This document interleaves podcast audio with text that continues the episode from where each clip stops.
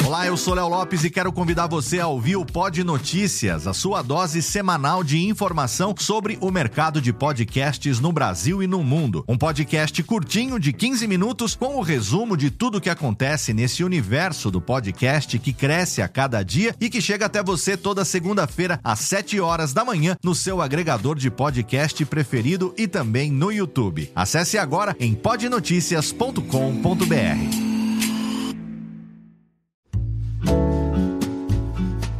Marsupial Editora e Radiofobia Podcast Multimídia apresentam Reflexões sobre o Podcast. Episódio 8 O Rádio que não é rádio. Por Léo Lopes.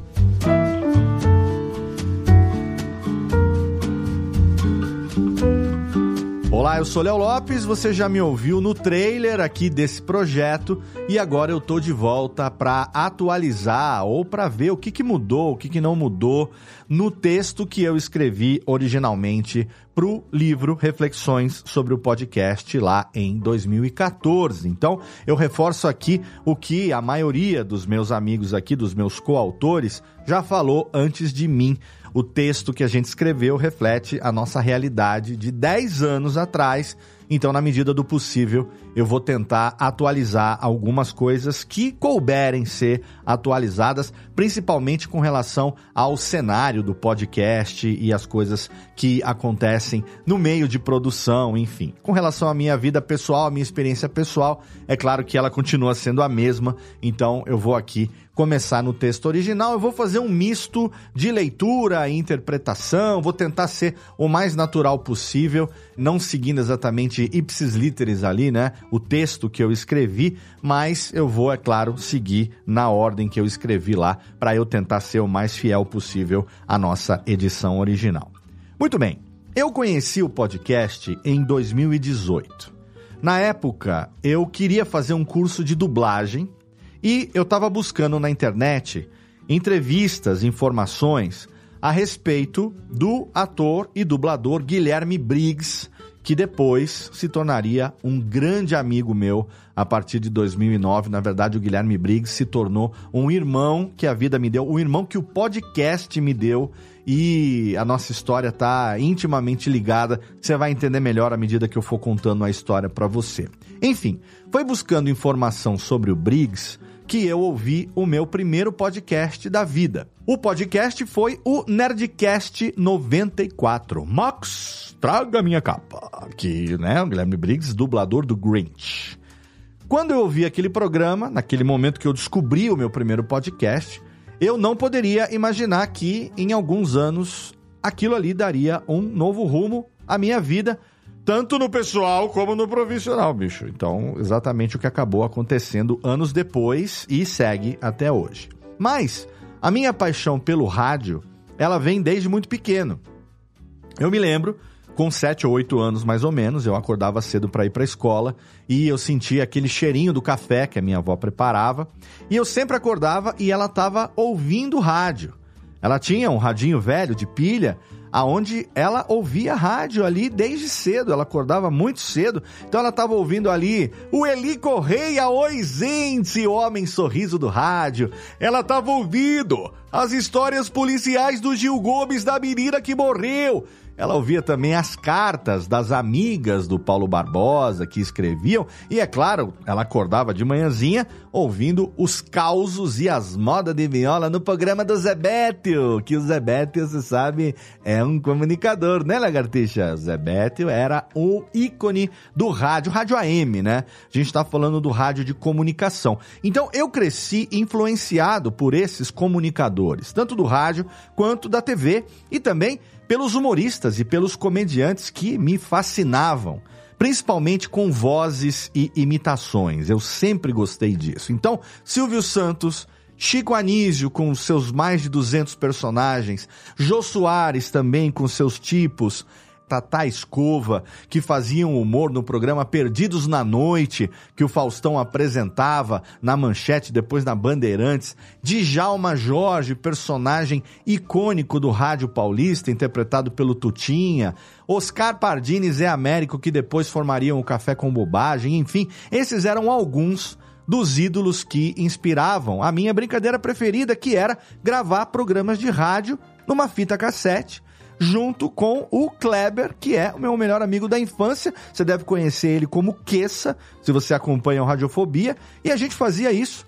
Enquanto nossos amigos jogavam bola, faziam outras coisas, a gente se reunia para falar besteira, gravar e fazer imitações. Então, ainda jovem, eu tive o sonho de ser radialista, de ter um dia um programa de humor no rádio, de fazer as pessoas se divertirem. Mas eu entrei pro rádio tardiamente. Eu só fui começar a estudar rádio com 30 anos. Eu fui tirar o meu DRT, eu já tinha quase 32. Então, nessa idade, geralmente, os locutores de rádio já estão firmes nas suas carreiras, já, porque eles já passaram por vários anos trabalhando de folguista, que é quando o cara faz a folga do titular, fazendo horário de madrugada, até você conquistar um horário bacana na emissora, são muitos anos. E naquela idade que eu tinha, então casado, já com dois filhos, não dava para começar a trilhar um caminho no rádio do zero, como se fosse um menino de 17, 18 anos que começava a realizar o meu sonho. Ali eu já tinha uma família para sustentar. Então, eu, depois com o meu DRT na mão, eu bati em algumas portas, entreguei alguns pilotos. O projeto do Radiofobia, na verdade, nasceu dentro da Rádio Oficina, que foi a escola que eu fiz de rádio em São Paulo.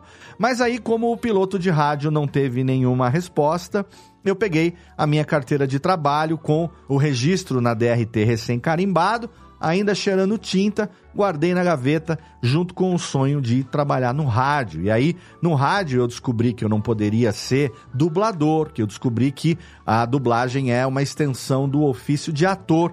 Então, uma outra coisa que eu sempre quis fazer, além de ser locutor, era trabalhar com dublagem. E aí, como eu descobri que como locutor eu não podia fazer dublagem, eu comecei a procurar coisas relacionadas à dublagem e aí o Briggs era uma referência para mim. Então, foi nesse momento que, enquanto eu trabalhava como relações públicas no mundo corporativo, eu conheci o podcast em 2008.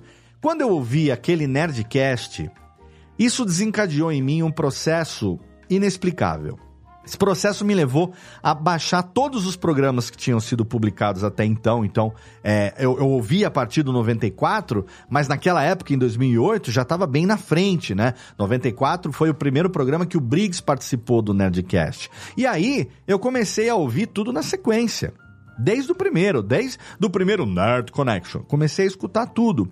E assim, naquele momento, esse podcast, ou Nerdcast, era melhor e mais engraçado do que qualquer programa de rádio que estava no ar na Rádio Paulista naquele momento. Eu morava na cidade de São Paulo. Durante oito meses eu não ouvia outra coisa no carro. No trajeto diário que eu fazia de quase três horas entre casa e trabalho, de manhã e à noite, eu só ouvia isso. Eu comecei gravando os programas em CD, até que finalmente eu comprei um MP3 player automotivo para que então eu pudesse ouvir direto do pendrive. E aí, em pouco tempo, eu tinha me tornado o que eu passei a chamar depois de algum tempo de um entusiasmado, que é algo que acontece quando o cara é picado pelo bichinho podcastal e sem perceber ele já não está escutando mais outra coisa, ele praticamente só ouve podcast. Então, foi isso que aconteceu comigo. Mas, como eu também digo, esse processo evolui a partir do primeiro podcast o entusiasmado conhece e também passa a ouvir outros programas e outros e outros e mais outros, e quando ele percebe, ele já está acompanhando 4, 5, 10 podcasts diferentes. Lembrando que nós estamos falando de ouvir podcast. Estamos falando de podcast em áudio, um produto que até então se ouvia fundamentalmente, que é o podcast que a gente aprendeu a fazer. Todos os autores desse livro aqui são da época o livro foi publicado numa época aonde o podcast em vídeo ainda não existia. Então, o que que acontece? Você está ouvindo tantos podcasts já que chega um momento que essa intoxicação se torna tão crônica que se você não parar a tempo, essa loucura evolui e aí você que é um entusiasmado, você se transforma num entusiasta, né? Então, esse estágio é muito perigoso, porque aí você começa a pensar, cara, como eu gostaria de também fazer o meu próprio podcast. E aí é um caminho sem volta, porque obviamente isso aconteceu comigo e foi nessa fase que eu estava extremamente empolgado que eu fiz a ligação entre o rádio e o podcast.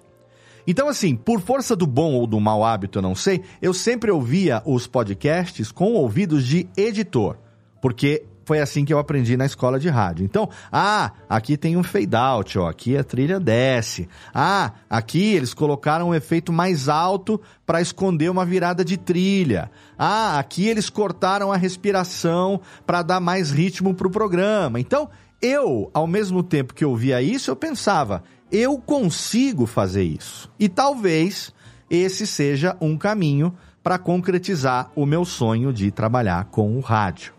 Eu já tinha um pequenino e humilde home studio montado, onde eu fazia os meus freelas de locução para algumas rádios de São Paulo e tal. Então eu fiz alguns testes de gravação, de edição, com base naquilo que eu aprendi, entre aspas, ouvindo o Nerdcast e com o que eu tinha estudado na escola de locução, na rádio oficina. E aí eu convidei o Queça que é o meu melhor amigo da vida inteira, o meu melhor amigo de infância, padrinho do meu filho e tudo mais. Eu convidei ele a reviver a nossa brincadeira de infância preferida.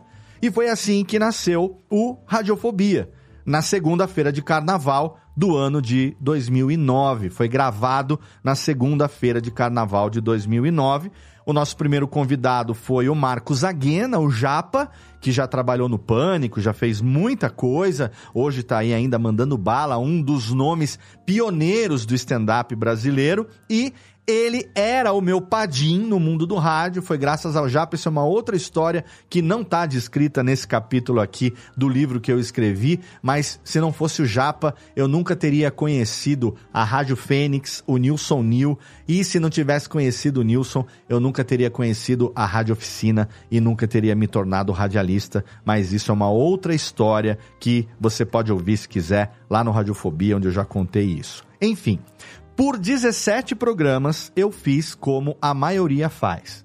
A pessoa grava o que a gente chama de flat do papo, depois edita, faz os cortes, faz as emendas, insere os elementos sonoros e tudo mais. Só que eu sempre fui tão perfeccionista, é, é, chato falar isso, mas é chato mesmo, sempre fui chato com as coisas que eu fazia, que é, isso fazia com que a edição de um programa de 90 minutos mais ou menos levasse, sei lá, 15, 20 horas para ficar pronto até ele ficar redondinho como eu queria. Então, foi nesse momento que eu pensei, né, com família, com trabalho e tudo. A ideia era fazer dois episódios por mês, mas ainda assim o meu tempo era muito pequeno. Então foi nesse momento que eu pensei em parar, porque eu não ia dar conta de fazer o negócio redondinho como eu queria. Mas aí, a minha voz interior, o radialista dentro de mim, me deu uma bronca e falou assim: Mas, porra, você não é radialista? Então faz ao vivo, cacete. Se você tivesse numa emissora de rádio, você não ia estar tá fazendo lá o programa ao vivo, porque não ia ser gravado. Então, eu falei: peraí, vou fazer ao vivo. Eu percebi que o rádio, aonde eu sempre quis trabalhar, ele não era aquele rádio de novembro de 2009, que foi o momento em que eu resolvi começar a gravar os programas ao vivo. Novembro de 2009, a partir do Radiofobia número 18. O rádio onde eu gostaria de trabalhar era o rádio dos anos 80. Aquele rádio que a minha avó ouvia, o Paulo Barbosa, o Zé Bete, o Gil Gomes, os, o Afanásio e os outros locutores. Um rádio AM que já não existia mais. Ali na década de 80, eu tinha 10, 11 anos de idade, eu ainda ouvia muito rádio. Eu me divertia tanto com rádio que rádio era a minha brincadeira preferida.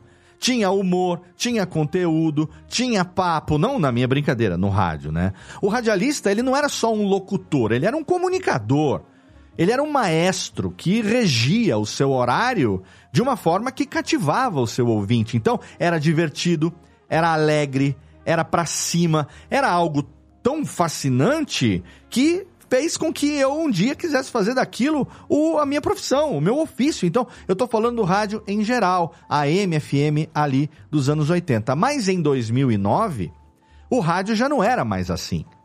Primeiro porque ficou cada vez mais complicado ouvir o rádio AM, fosse pela dificuldade de sintonizar, pela interferência, ou mesmo porque quase ninguém mais tem rádio com a banda AM, nem tinha mais naquela época. Então, no FM, o radialista, salvo algumas exceções, ele deixou de ser um comunicador para ser um cara que fica atrás do microfone para fazer um testemunhal ou outro e tal entre as músicas e as músicas estão programadas por outras pessoas. Então, hoje em dia mudou um pouquinho de novo com a questão do radialista aparecer na internet, ter o vídeo, o streaming ao vivo ali também do estúdio e tal.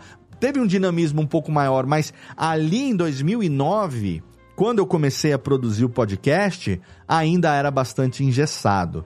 Então, a percepção de que o rádio que eu amava tanto, de uma certa maneira não existia mais, essa percepção mexeu comigo. E, já que trabalhar no rádio da maneira como sempre quis já não era mais possível, por que não fazer o meu rádio do jeito que eu quisesse? E a partir daí mudou tudo. Eu refiz a estrutura de gravação do Radiofobia para poder inserir os elementos sonoros, os efeitos, as vinhetas, as trilhas, tudo em tempo real durante a gravação e transmitir via streaming exatamente como seria feito se o programa estivesse no ar numa emissora de rádio. Eu troquei então as longas horas de edição que eu tinha por algumas poucas horas de gravação, improvisando, errando e mais do que qualquer coisa, me divertindo com os meus amigos e convidados. E eu faço isso até hoje. No momento que eu estou aqui gravando esse texto para você, o Radiofobia está se aproximando do episódio 370 e eu sigo motivado porque daqui a poucos meses a gente vai completar 15 anos no ar e eu tô ainda com tesão de continuar fazendo. Então, foi por isso que eu passei a falar para todo mundo que o Radiofobia, ele era um programa de rádio disfarçado de podcast. A própria vinheta fala desde 2009 trazendo para o podcast o melhor clima do rádio ao vivo. É isso que eu sempre quis fazer. Né? Eu passei a fazer com a dinâmica, a alegria, o espírito do rádio que eu trago em mim desde sempre. E quando eu falo isso, eu não estou diminuindo o rádio, muito pelo contrário, eu estou exaltando o podcast como sendo o meu rádio. Você consegue entender a diferença disso? Eu amo o rádio, eu sou radialista, eu sou apaixonado por rádio.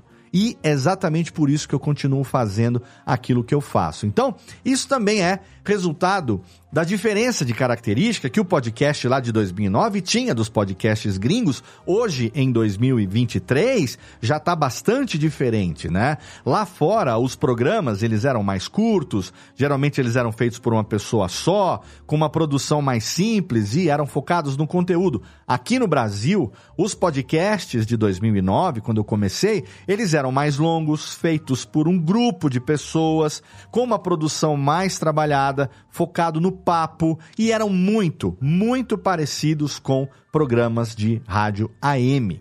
Então, talvez por isso, uma forma comum de se explicar para alguém que não conhecia o podcast, uma forma que muita gente até hoje discorda, mas eu concordo plenamente, era dizer que o podcast era como se fosse um programa de rádio, só que na internet para explicar para o meu pai, para minha mãe, para minha tia, de 60, 70 anos na época, o que, que eu fazia, eu tinha que ter o rádio como referência. O podcast ainda era uma mídia fundamentalmente de nerd, de geek. Você tinha que ter um skill ali, uma característica, uma habilidade para poder fazer download dos episódios, transferir para uma mídia que você pudesse ouvir. Não era uma coisa que qualquer pessoa conseguisse ouvir. Nós estamos falando de uma época onde não existia internet móvel de qualidade, onde não existia existiam os smartphones, onde a gente tem tudo hoje na palma da mão. Então, ali, naquela época, quando eu comecei em 2009, já o podcast tinha cinco anos de existência no Brasil, mas as coisas ainda eram bastante complicadas. Então, se você for pensar bem, apesar de rádio e podcast serem bem diferentes, a linguagem é praticamente a mesma. E também tem mais. No podcast, a gente tem, até hoje, liberdade de produção do conteúdo. E isso é algo cada vez mais raro no rádio.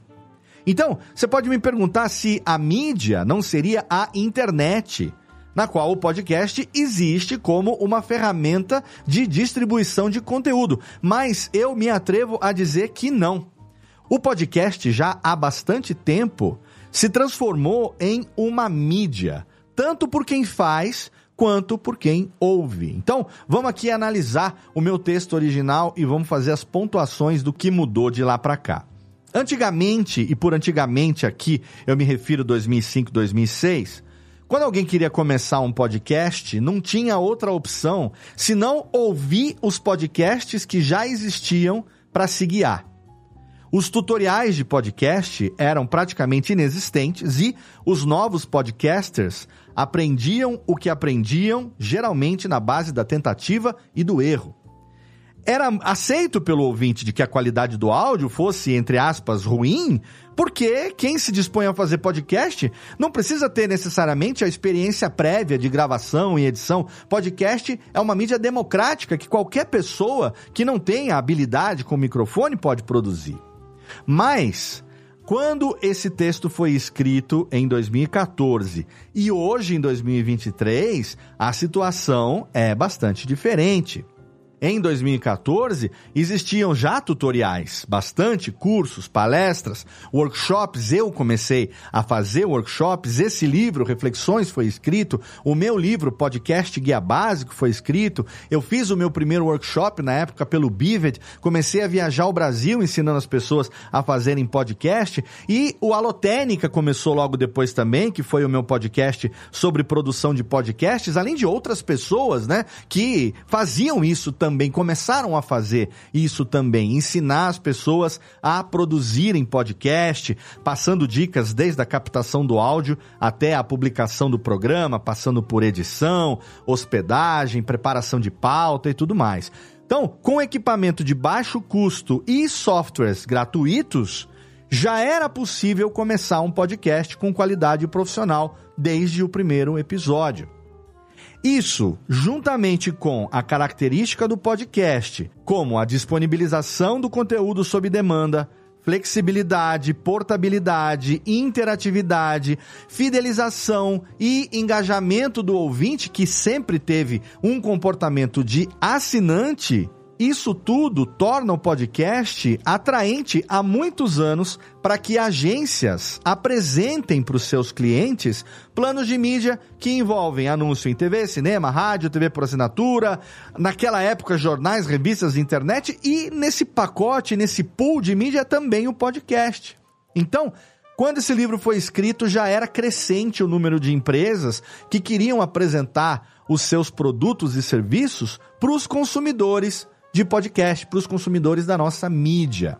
No caso do Radiofobia, à medida que a audiência foi crescendo, eu fui conhecendo a história e a evolução do podcast no Brasil, no mundo.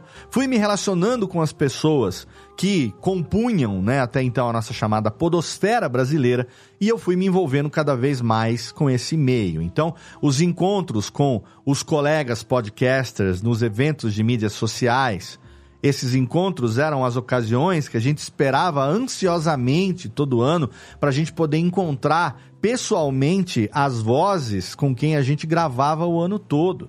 A gente já gravava junto remotamente, eu já fazia ao vivo, mas a gente não se via, a gente só se ouvia.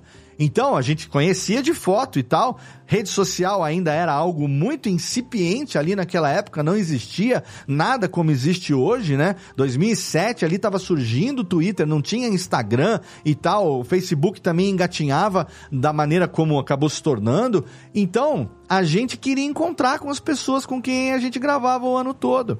Aí, era um negócio muito engraçado, porque era estranho e engraçado ao mesmo tempo, que apesar de você estar tá pela primeira vez frente a frente com alguém, tá conhecendo a pessoa naquele evento ali, é a primeira vez que você vai dar um abraço, apertar a mão e tal, trocar uma ideia, a sensação sempre foi de que a gente já era amigo há muito tempo. Então isso só o podcast proporcionava pra gente. E aí era incrível, porque a gente participava de eventos na época como a Campus Party, o UPix também, que era organizado lá pela Bia Granja, né? Então, poder bater papo, poder trocar ideia com outros podcasters e principalmente com os ouvintes que muitas vezes e por culpa nossa já tinham pulado a fase de entusiasmado para entusiasta e já não conseguiam mais se livrar dessa cachaça, porque os ouvintes ouviam muitos podcasts e muitos ouvintes se tornavam podcasts também. E aí a gente conhecia os ouvintes também e era uma troca de experiências, sabe? A diversidade de temas, de formatos, de razões que levavam esse bando desocupado a fazer um podcast sempre foram enormes. A gente está falando de uma mídia apaixonante, né? Então, Existem muitas motivações para você começar a fazer um podcast e hoje posso falar, seja em áudio ou vídeo, as motivações continuam sendo as mesmas. Apresentar um produto ou um serviço, falar sobre um tema que se goste, se estude ou se entenda, criar um canal para o seu negócio ou simplesmente reunir os amigos para um papo de boteco. Esses são alguns dos motivos mais comuns, mas independente da motivação, eu vejo que todos, todos eles sempre buscaram melhorar a sua atração e aprimorar a qualidade do conteúdo, a qualidade do áudio também, para poder ampliar a audiência e fidelizar ainda mais os ouvintes. E eu acredito que seja esse espírito essa vontade de crescer, essa vontade de melhorar a cada programa que faz com que o podcast brasileiro seja tão diferente, seja tão atraente. Eu acho que, por conta do meu fascínio pelo rádio e a identificação natural com o podcast, eu acabei me envolvendo muito mais do que eu tinha planejado a ponto de eu participar ativamente do movimento podcastal já há 15 anos e me tornar, sim, um defensor ferrenho da nossa mídia, do potencial que essa mídia tem e também das pessoas que se empenham em fazer um trabalho bem feito, com garra, com dedicação no dia a dia. Mas, num determinado momento, eu passei a viver um impasse entre essa vida podcastal e o trabalho no mundo corporativo, afinal de contas é, era esse trabalho que era fonte de renda para manter a minha família e eu passei a sofrer por isso. Porque eu tinha um sonho, um desejo e eu não conseguia fazer com que isso acontecesse, eu não conseguia unir a satisfação profissional com aquilo que realmente eu gostava. Eu sei, eu sei que isso é um privilégio para poucos, eu sei que né, todo mundo na vida quer e nem poucos conseguem, mas eu, eu quem nunca passou por esse processo? E eu sofri por isso. Né? Então, aqui eu aproveito para fazer uma observação que é o seguinte. Quando a gente escreveu o livro e eu escrevi esse texto lá em 2014, eu disse que ninguém tinha ficado rico no Brasil fazendo podcast e até eu escrevo assim no texto: não, nem o Jovem Nerd, é sério. Então, se esse é seu objetivo, aconselho parar agora. Isso, fecha o livro, tchau, bebê. Enfim, em 2023, já tem bastante gente que, se não ficou rica, está vivendo de podcast e aí eu preciso me incluir entre uma dessas. Não fiquei rico e estou vivendo de podcast há 11 anos, desde 2012, quando eu fiz a transição profissional. Isso eu vou falar já já para você aqui. Mas aí a pessoa que continuou lendo o texto a partir desse ponto, eu disse que e compartilho com você a mesma ideia que eu continuo mantendo se você não vai ficar rico, se você não vai viver de podcast, ainda que isso não aconteça, o podcast pode te dar sim uma certa renda, mas acima de tudo pode servir como uma grande vitrine do que você faz. Né? Isso, lembre-se que quando eu escrevi não existiam ainda os mesacasts, então o recurso de vídeo ainda não era uma realidade.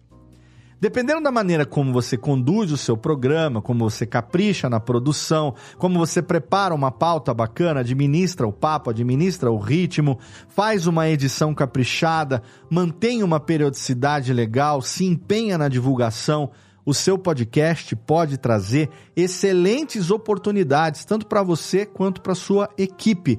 E foi isso que acabou acontecendo comigo. Então, com toda a humildade, sim, foi isso que acabou acontecendo, porque o Radiofobia sempre foi a minha vitrine. Então, assim, eu consegui ali em 2012 fazer a transição do podcast amador para o podcast profissional. Em setembro de 2012, eu comecei a editar através da minha empresa, que eu tinha aberto em fevereiro de 2012, CNPJ, pessoa jurídica, né? MEIzinho, CEO de MEI até então, lá em fevereiro de 2012, para poder emitir algumas notas, fazer alguns jobs, alguns freelas e tal. Eu abri a Radiofobia Podcast e Multimídia. E aí, não conseguia realmente ter satisfação profissional no que eu fazia no mundo corporativo.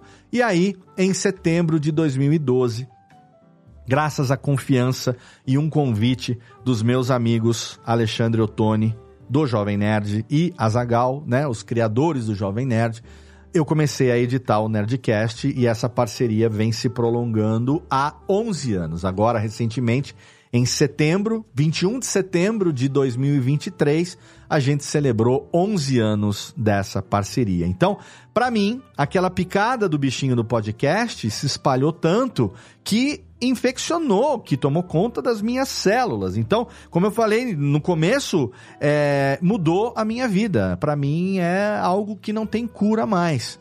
Lá em 2008, quando eu ouvi aquele Nerdcast número 94, eu não poderia imaginar que o Alexandre e o Dave, o Jovem Nerd o Azagal, eles acabariam se tornando os meus amigos e um dia ligariam para mim, telefonema, dizendo: Léo, a gente quer terceirizar a edição do Nerdcast.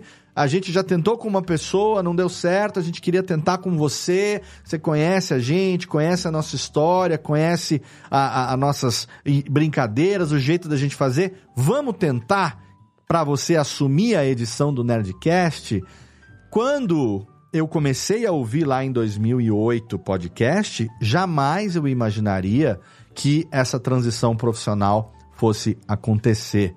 Jamais eu imaginaria que a busca pela carreira de Guilherme Briggs faria com que ele se tornasse meu amigo e que o primeiro programa que eu ouvi, onde ele participou, se tornaria o meu primeiro trabalho profissionalmente como editor de podcasts. Quando eu convidei o meu amigo Queça para a gente gravar aquele primeiro Radiofobia lá em 2009 com o Japa e resgatar a nossa brincadeira de infância de brincar de rádio, eu jamais poderia imaginar que um dia eu deixaria o emprego numa multinacional para abrir uma empresa especializada em produção e edição de podcasts que estaria trabalhando com isso ativamente até hoje. Quando eu escrevi esse capítulo do livro em 2014, eu ainda trabalhava sozinho de lá para cá, muita coisa mudou, a empresa cresceu. Hoje temos 10 pessoas já trabalhando na empresa, entre design, atendimento, edição. A gente tem todo tipo de profissional hoje trabalhando com a gente, uma equipe, um, uma, uma rede de colaboradores espalhada Brasil afora que permite que a gente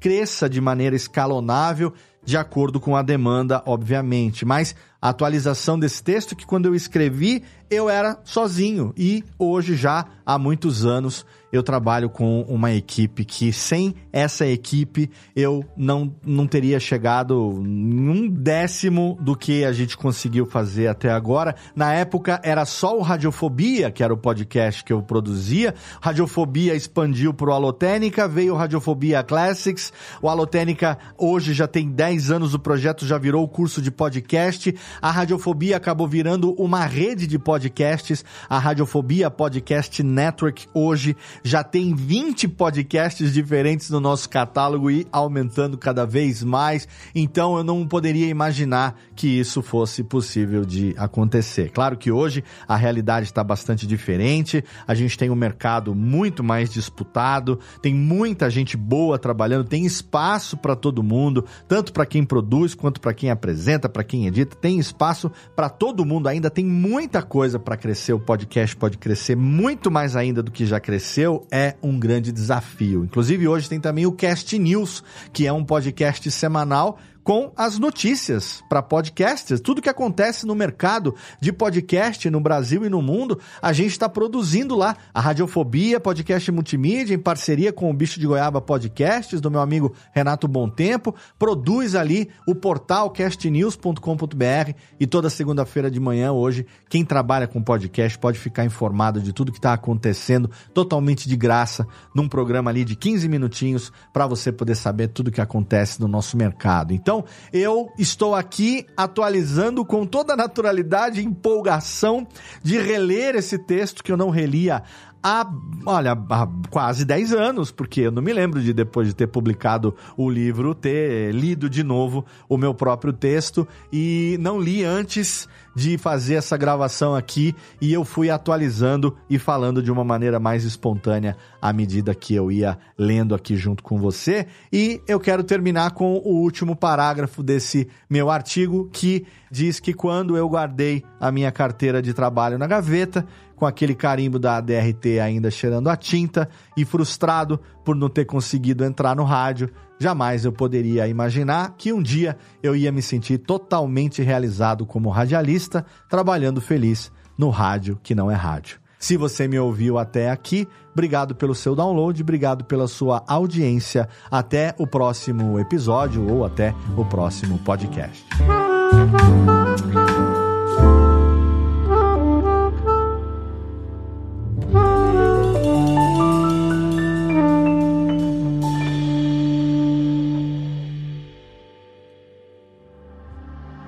Este podcast foi publicado pela Radiofobia Podcast Network. Acesse radiofobia.com.br barra podcast para conhecer e ouvir todos os nossos programas. Ou assine no seu agregador de podcast preferido. Esperamos você no próximo episódio.